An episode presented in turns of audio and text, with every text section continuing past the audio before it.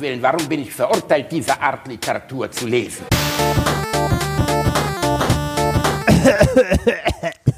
Reini Bär, hallo, hallo, guten Morgen. Na, Kopfschmerzen? ja, nein, weißt du, Reini, ich bin schon so ein Harttrinker, weißt Ah. du, so jemand, der morgens schon den Pegel aufhat, äh, dass ich das gar nicht mehr merke. Das ist, das geht alles nur unter. Das erinnert Es mich an meinen Leute Sportlehrer. Nach, das erinnert mich aber leider auch an meinen Sportlehrer, zumindest in der Grundschule. Der hat wirklich geballert. Also wir hatten eine Mathelehrerin, die hatte immer ein, ähm, eine Tasse mit, äh, mit Kaffee Tee? vorne Ah, auf dem Tisch, ah. mit Kaffee. Ja. Und du rochst halt in der ersten Reihe komplett, dass da Sherry drin war. Mm. Und der Gehalt an Sherry verlief im Lau Laufe der Unterrichtsstunden beziehungsweise des Unterrichtstages exponentiell nach oben. Und ab der sechsten Stunde war gar kein Kaffee und nur noch Sherry drin. Und sagen wir mal, wenn du bei ihr Nachmittagsunterricht hast, hast du gar nichts, also hast du gar nicht mehr verstanden, was sie sagt. Es war immer nur die so, gelallt, oder? Form. Ja, die war besoffen, die war total hatte- besoffen, das war fürchterlich. Also ich hatte einen Sportlehrer, der, ähm, äh, der Piep, das darf ich glaube ich sagen, weil der ist tot mittlerweile. Oh, ja, Alter, ey. Das, das piepen wir dann mal raus, dass du ihn gerade Hack Piep. genannt hast. Nein, das, ist nicht, das, das ist ein Synonym für was anderes. Ähm, der, ähm, der hatte immer so, so einen Abdruck von so einem Flachmann an der Brusttasche. Vielleicht war es auch eine, eine Westpackung oder so. ja, das ja, ja, weiß bestimmt, bestimmt. Geraucht hat er auch wie sonst was. Geiler Das, Sportlehrer, das, ne? Ja, das ist so geil. Wir hatten, äh, wir hatten äh, vier Sportlehrer bei uns in der Schule, wenn ich mich nicht irre. Vier oder, nee, fünf vielleicht sogar. Und äh, äh, die waren alle sportlich, außer dieser eine Sportlehrer. Der war, also der, der war bestimmt auch mal sportlich, so vor 30 Jahren oder so. Ja, es gibt ja genau zwei Arten von Sportlehrern. Ne? Es gibt die Sportlehrer, die nicht vormachen, einfach gar nichts. Ja. Ne? Das sind so 90 Prozent. Ne? Wir hatten einen zum Beispiel, da hätte ich jetzt auch gerade fast den Namen gesagt, der ist mittlerweile auch mit einer Schülerin verheiratet. Deswegen ist die Unterstellung, dass er ein Ficker war, jetzt nicht unbedingt äh, so weit hergegriffen, vorsichtig formuliert. Aber bei dem war diese, diese Horniness auf Schülerinnen halt so omnipräsent spürbar. Also wir sprechen jetzt von 13., 12. Klasse und so, also wo es schon um Erwachsene geht. Es waren jetzt keine Kinder, aber halt sehr junge Erwachsene. Ähm, und der hat halt wirklich immer so, ja, die Jungs, äh, ne, zieht euch schon mal um, ne? Geht schon mal umziehen hier, ne? Die Mädchen, da hat mir heute nicht gefallen, was ihr da abgeliefert habt, ne? Da machen alle Mädchen jetzt nochmal 50 Kniebeugen. Und, dann, stand er über die mit so Hilfestellung. ja, also wirklich so, ey, Ah. ey, ah, ja, also wirklich unangenehm. Ähm, und wo du so dachtest, hm, äh, irgendwie, weiß ich nicht, ne? Und äh, ähm, der Sportlehrer, den ich persönlich hatte, also den anderen kannte ich gut, so, weil der in der Nachbarklasse war und natürlich hing das auch immer alles irgendwie zusammen. Aber den, den ich persönlich hatte, der war halt der Vormachttyp, ne? Ah. Der hat halt gesagt so, ja, äh, da muss man drüber springen können und ich konnte es natürlich nicht und dann ist er halt einfach aus dem Stand drüber gesprungen, weil der Typ halt so, der war Weltmeister im Seniorensport. Ich glaube, so eine Geschichte von irgendwie einem Sportlehrer, der dann doch irgendwem zu nahe gekommen ist oder so, kann fast jeder erzählen. Und das ist schlimm auch für Leute, die selber Sportlehrer sind. Ne? Weil äh, ich glaube, es ist unglaublich schwer, äh, Unterricht zu machen, ohne irgendwann mal diesen Vorwurf zu bekommen. Ne? Richtig, und Also- insgesamt, da muss man halt auch immer wirklich vorsichtig sein. Bei sehr, Lehrern, sehr schwierig. es gibt ja wirklich diese seltsame, ähm, also da finde ich, muss man Lehrer auch in Schutz nehmen. Weißt du, Lehrer, es gibt ja immer nur diese, diese unglaublich schmale Messerscheide zwischen ähm, Lehrer, der cool ist und Schüler emotional an sich ranlässt. Also im Sinne von irgendwie ein cooler Lehrer. Ja, so, so ein cool, also ja, so, so der Kumpeltyp so ein Der bisschen. ne? Kumpeltyp, aber der Kumpeltyp, der nicht ausgenutzt wird. Es gibt den Kumpeltypen, der verarscht wird, ne? Also den man dann so, ja, hallo Leute, ich bin der Thomas. Ja, Thomas, fick dich. Ja, das musst du aber jetzt nicht zu mir sagen. Ja. Solche Typen gibt's. Und dann gibt's halt den Thomas. So, weißt du, wo du weißt, wenn der Thomas die Stimme erhebt, dann hört man auf ihn. Aber trotzdem, den Rest der Zeit ist er einfach ein cooler Lehrer. Solche Typen hatte ich auch. Der hieß lustigerweise auch Thomas. Ja. Ähm, fällt mir gerade einfällt. So aber wie mein Bruder. ja, auch ein cooler Typ. Ach, jetzt kann man ja ein bisschen. Oh, Entschuldigung. Jedenfalls, das hat nichts mit deinem Bruder zu tun. Ähm, Nee. nee. aber die, ähm, aber dieses äh, Lehrer, also äh, Lehrern diesen Vorwurf machen, gegenüber Schülern übergriffig zu sein oder so. Erstens ist es halt ein totales Todeskriterium für einen Lehrer, ne? Wenn du so ein, ist ähnlich wie wenn du im Labor jetzt, äh, ähnlich wie wenn man vorgeworfen würden, kriegen würde, man hätte Kinderpornografie auf dem Handy oder so. Und das stimmt gar nicht. Und trotzdem hast du ab dem Moment äh, eine Art von, von Stigmata, das du auch nicht weggewischt Ja, kriegst. kann Wenn halt vorbei Lehrer sein so, dann, ne? Genau, da kann halt vorbei sein. Und wenn ein Lehrer diesen Vorwurf von der Schülerin kriegt, auch wenn das totaler Shit ist, das gab's ja in der Geschichte auch schon oft, dass Schülerinnen, die sich in Lehrer verliebt haben und abgelehnt wurden oder sowas, dann so ein Vor das heißt nicht, dass das nicht passiert, dass Lehrer solche Scheiße bauen, aber wenn du das einem Lehrer vorwirfst und das stimmt nicht, dann ist das im weitesten Sinne sein Lebensende. So, Ja, ne? und, und, und, und deshalb meine ich, ich glaube, fast jeder hat mal so eine Geschichte gehört oder kann es zumindest erzählen von irgendeinem Sportlehrer, weil ich glaube, gerade für, für Sportlehrer ist es halt schwierig. Äh, oder da, äh, ne, da kommt das halt schnell, weil irgendwie ein Sportlehrer tatsächlich ja mit den, mit den Kids wirklich zusammen, also arbeiten muss. Der steht ja nicht nur vorne, sondern der muss halt mal was vormachen. Der muss die im Zweifelsfall irgendwie auch auffangen, wenn die, was weiß ich, am Stufenbarren auf die Fresse fliegen oder so, ne? Ähm, schwierig. schwierig und ähm, äh, bei dem Sportlehrer, bei dem ich das jetzt erzählt habe, ohne Namen, der hat halt eine Schülerin geheiratet. Also da müssen wir jetzt nicht drüber reden, dass das schon so, hm, hm, okay, er hat jetzt die 22-jährige Volleyball Volleyballerin geheiratet. Das war etwas irritierend für alle Beteiligten. Ja. Abseits dessen, Reini, wir hatten gestern einen sehr schönen Livestream, das hat Ja. sehr viel Spaß gemacht. Mir auch, war, äh, war Äh, unterhaltsam. ich, wo wir ganz kurz, wo kurz ich mal drauf eingehen muss, weil ich das bei YouTube auch schon lesen konnte, dass da jemand geschrieben hat, dass er sich Sorgen um mich macht und ich äh, irgendwelche Muster von Alkoholikern wiederhole. Leute, entspannt durch die Hose atmen. Der Onkel äh, trinkt, also ich glaube, ich war das letzte Mal richtig betrunken vor Gestern. ungefähr bei deiner Hochzeit vor anderthalb Jahren. Ja, Gestern ja. hatte ich leicht einsitzen. Ja, ja, das stimmt. Ähm, das stimmt, dass ich mir gestern über den Tag verteilt, glaube ich, drei oder vier Gin Tonic reingetan habe. Das äh, werde ich jetzt auch nicht abstreiten.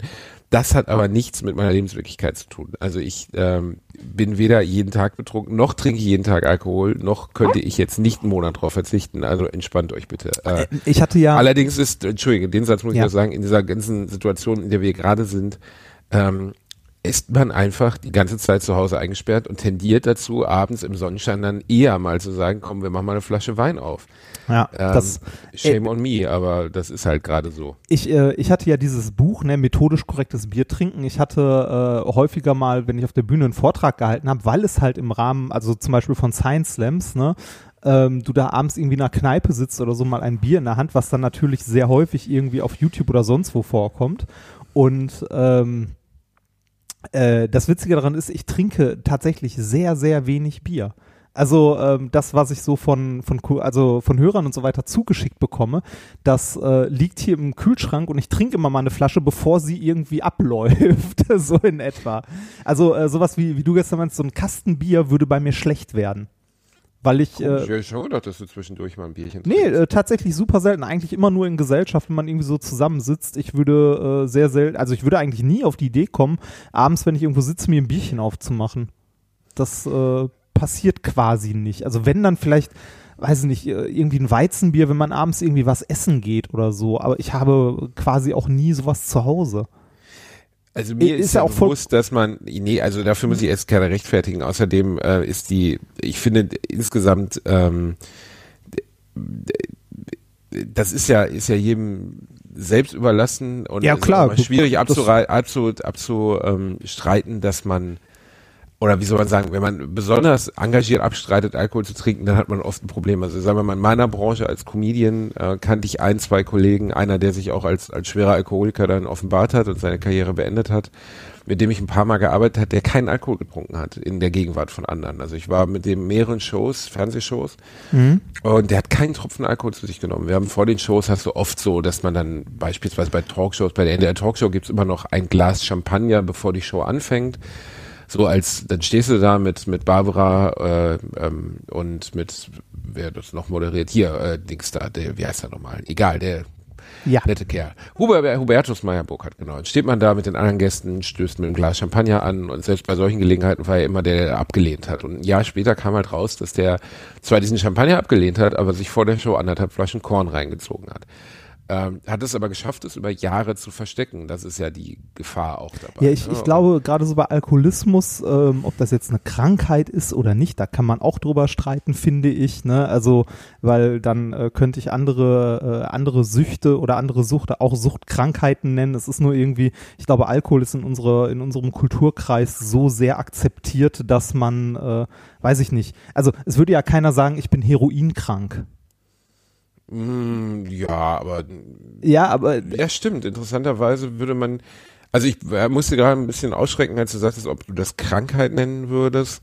Ja. Ich würde halt immer bei dem Begriff Sucht im Ende bleiben und Sucht, wenn man, egal wie man sie interpretiert, ist ja sowas wie zumindest eine psychische Krankheit. Also ja, natürlich. Ist, Abhängigkeit. äh, wenn du lange von irgendeinem Stoff abhängig bist, ändert das natürlich auch irgendwann deine Körperchemie und dann bist du auch körperlich tatsächlich abhängig und krank, wenn man das so sagen möchte. Ne? Aber das gilt ja jetzt nicht für Alkohol äh, alleine. Das kannst du ja ausweiten auf alle möglichen Sachen, die dich in irgendeiner Form irgendwann mal körperlich abhängig machen oder auch psychisch. Und das könntest du auch Krankheit nennen. Es ist nur irgendwie so, äh, ich habe so ein bisschen das Gefühl, dass in unserer Gesellschaft so der Alkohol ist ganz okay und da ist es eher eine Krankheit.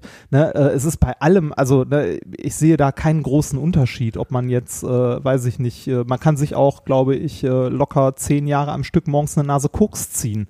Ne, und, äh, und auch Kann noch, man. und auch noch ein man. funktionsfähiger Teil der Gesellschaft sein, genauso wie jemand, der sich Ja, ich sag mal so, aber man kann nicht jeden Morgen zwei Messpfeifen rauchen und immer noch ein Funktionsteil. Ja, also da- das wird dann wirklich eine knappe Nummer. So. Ja, Wenn wo- du das wo- durchziehst, bist du ein harter Bursche. Ja, ey. wobei da gibt's glaube ich auch, also ich glaube auch äh, der äh, der Konsum von harten Drogen ist in unserer Gesellschaft weiter verbre also weiter verbreitet als man denkt. Das denken immer alle an den Junkie, der irgendwie am Bahnhof hängt und so weiter. Aber ich glaube, das ist nur ein Bruchteil der Leute, die tatsächlich äh, abhängig oder süchtig sind von starken Schmerzmitteln, äh, sei es jetzt irgendwelche Opiate ähm, oder äh, oder sonstigem Kram.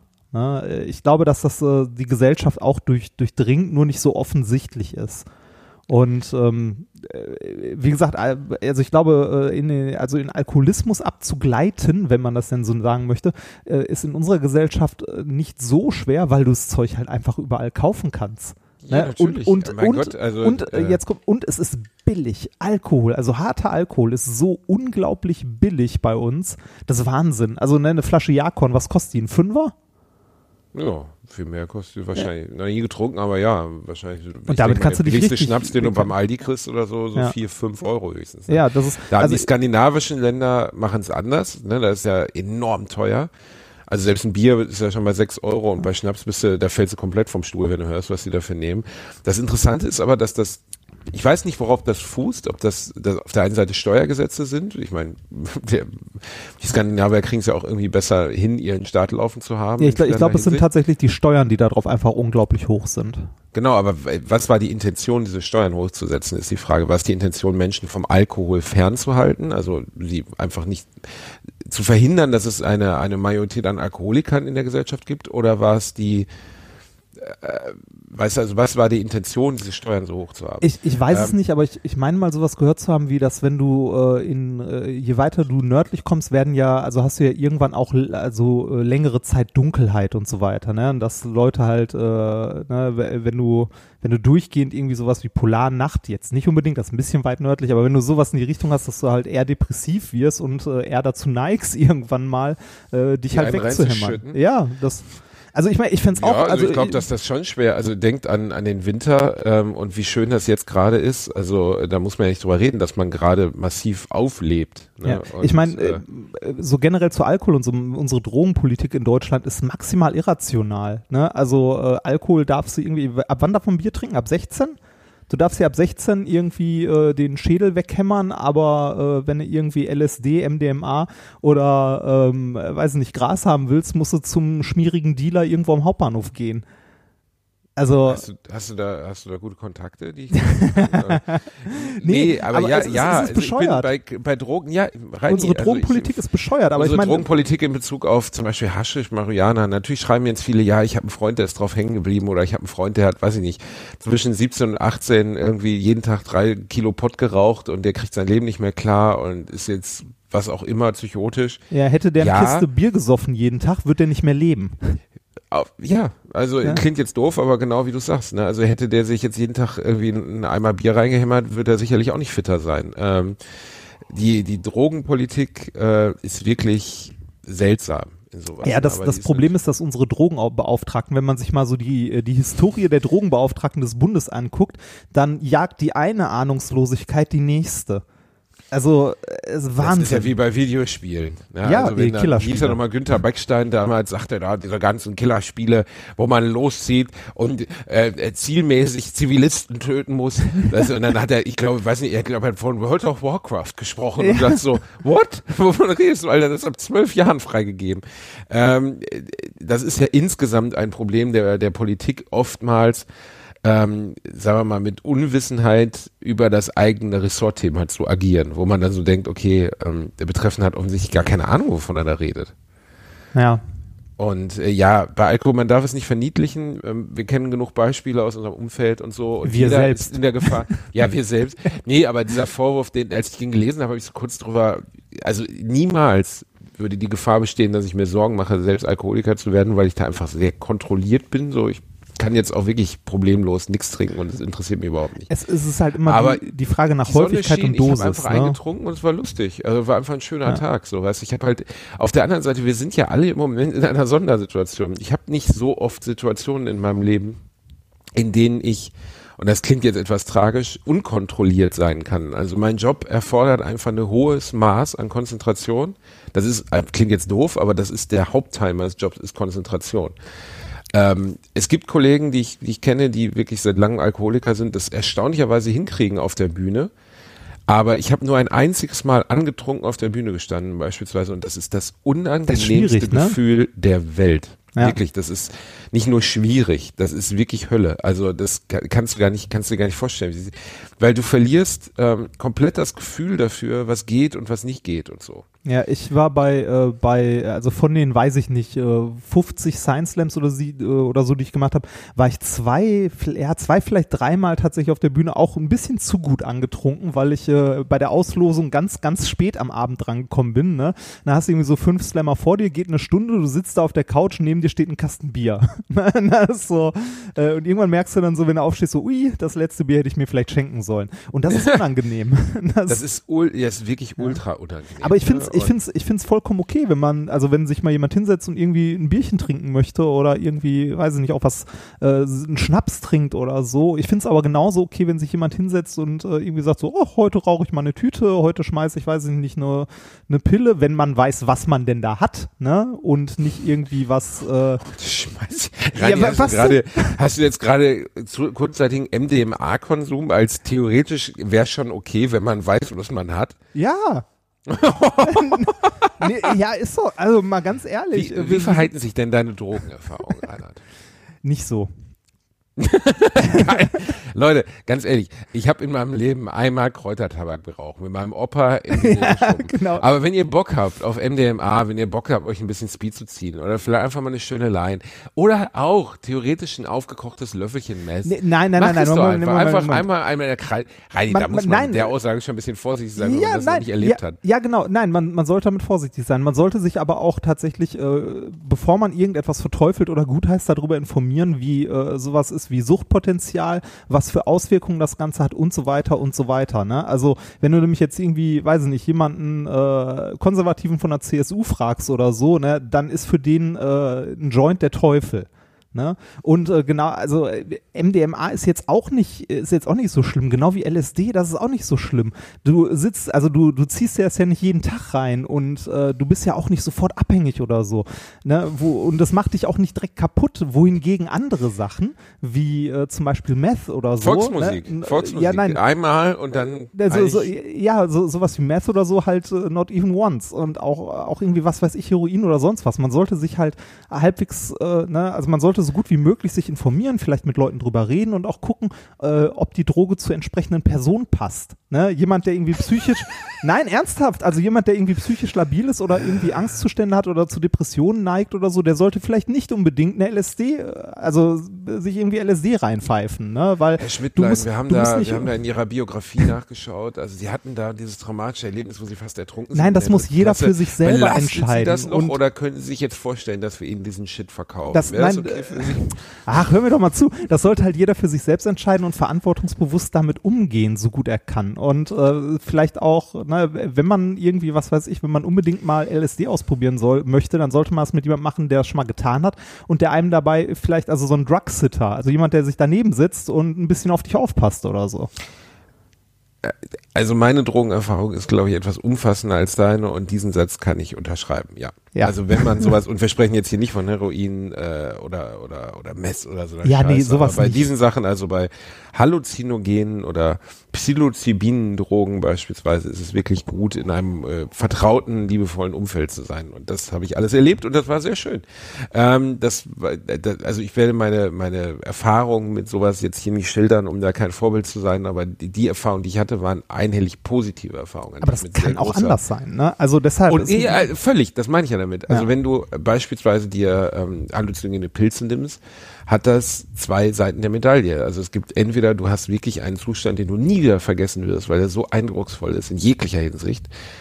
Oder du hast, du bist mit irgendeiner Belastung da reingegangen. Also du hast sehr viel Stress in letzter Zeit gehabt, du hast dich getrennt etc. Pilze zum Beispiel sind etwas, da besu- besuchen sich die, besuchen dich, wie soll man sagen, der, der, der Geist der vergangenen Weihnacht besucht dich, wenn man es jetzt in Oscar Dickens Worten nennen will. Das heißt, entweder da tauchen viele schöne Erinnerungen auf oder das, was dein Leben gerade abfuckt, taucht auf und fickt dich richtig. Deswegen damit einfach sehr vorsichtig Ja, genau, sein. man, man sollte mit sowas vorsichtig sein, aber ähm, generell finde ich so die, äh, also die in unserer Gesellschaft zumindest die Verharmlosung von Alkohol und die Verteufelung anderer Drogen, die zwei, also die im Zweifelsfall viel weniger schädlich sind oder auch viel, viel unbedenklicher sind, ähm, das ist halt irrational, ne? Das ist nicht, nicht Völlig gut. Ja, ist definitiv rational. Ich meine, ich habe letztens ein Interview mit einem Forscher gelesen, das ich sehr interessant fand, weil der sagte, ähm, oder auch Don Winslow hat es gesagt, der sehr viele gute Krimi-Bücher geschrieben, hat. Ich habe letztens eins gelesen, na, wie hieß das nochmal? Egal, Don Winslow, empfehlenswerter Krimi-Autor aus L.A., der hat gesagt, er ist für eine komplette Legalisierung aller Drogen, also aller Drogen. Und seine Argumentationsstruktur ist auch gar nicht so unschlüssig, weil er sagt, dass der, die, der weltweite Drogenmarkt und das, was dort mit zusammenhängt, Beschaffungskriminalität, Drogenschmuggel, Millionen von Menschen, die äh, dort illegal in diese Produktion und in den Transport eingebunden sind und die Re- Verbrechen, die damit wiederum verknüpft sind. Diese würden so massiv zurückgehen, wenn man sagen würde, man reglementiert es, dass man es einfach kaufen kann, wenn man es Ja. möchte. Im weitesten Sinne kannst du ja auch sagen, das ist, aber am Ende des Tages ist das auch so ein bisschen wie die Selbstmordzelle aus Futurama. Ja, richtig. Du dich So, ja, so alles, alles ist auch, also komplett ohne Reglementierung ist halt auch problematisch, ne? Weil äh, so, also es, es gibt halt Substanzen, die deinen Körper richtig kaputt machen, ähm, ne? Und auch quasi instantan äh, quasi abhängig, also ja, so, sowas wie Abhängigkeiten erzeugen oder so. Und du musst das ja nicht unbedingt freiwillig und bewusst genommen haben. Ne? Ja, fände ich Das- auch schwierig. Jetzt Heroin freigibt und irgendwie jeder, weißt du, doofe 17-Jährige, Ja. der auf dem Geburtstag mal dick einen abliefern will, sagt so, guck mal hier, wie ich mir hier einmal einspritze. Ja, und es zwei Wochen eine- später fallen ihm die Zähne aus. Ja, genau, genau. Es sind, es sind halt nicht alle Menschen immer reflektiert und gerade auch äh, ne, Ansichten und so ändern sich ja auch im Laufe des Lebens oder Einstellungen oder Risikobereitschaft und ähnliches. Ähm, aber ich fände trotzdem, also in Summe fände ich einen liberaleren Umgang, äh, weiß nicht, wie wir ihn zum Beispiel in den Niederlanden haben oder so, äh, dringend mal angeraten. Zumindest bei, wenn man sie so nennen möchte, weicheren Drogen. Ja, äh, die Niederlande sind ja in vielerlei Hinsicht äh, oft Vorbild. Ne? Und äh, bei, Gra bei Gras oder sowas denke ich auch, dass man da, dass der Umgang der, der Bundesrepublik damit doch eigentlich absolut rückständig Und ist. auch das Also, kann einen richtig, richtig umhauen und man liegt erstmal eine Viertelstunde in Amsterdam auf dem Rasen ähm, und, und, und, macht braucht die um, Schildkröte. Genau, und so muss- wie und El Chapo Reinhard Remford, dem wir nachher sogar dann noch Joints in die Ohren gesteckt haben beim, beim Junggesellenabschied, weil wir dachten, vielleicht können wir ihn so wieder zum Leben erwecken. Das, das, Ich finde, an dieser Stelle meine Beine nicht nicht. An dieser Stelle ist diese Folge lang- leider zu Ende. Macht's Wie gut. willst du nicht mehr von deiner, deiner Pufferfahrung erzählen, Reinhard? Das war doch richtig krass, was du da abgeliefert hast. Ich habe dir von vornherein gesagt, dass das keine Frau ist, aber du wieder, ja komm, ist mir egal. Nach mir die Sinnflut.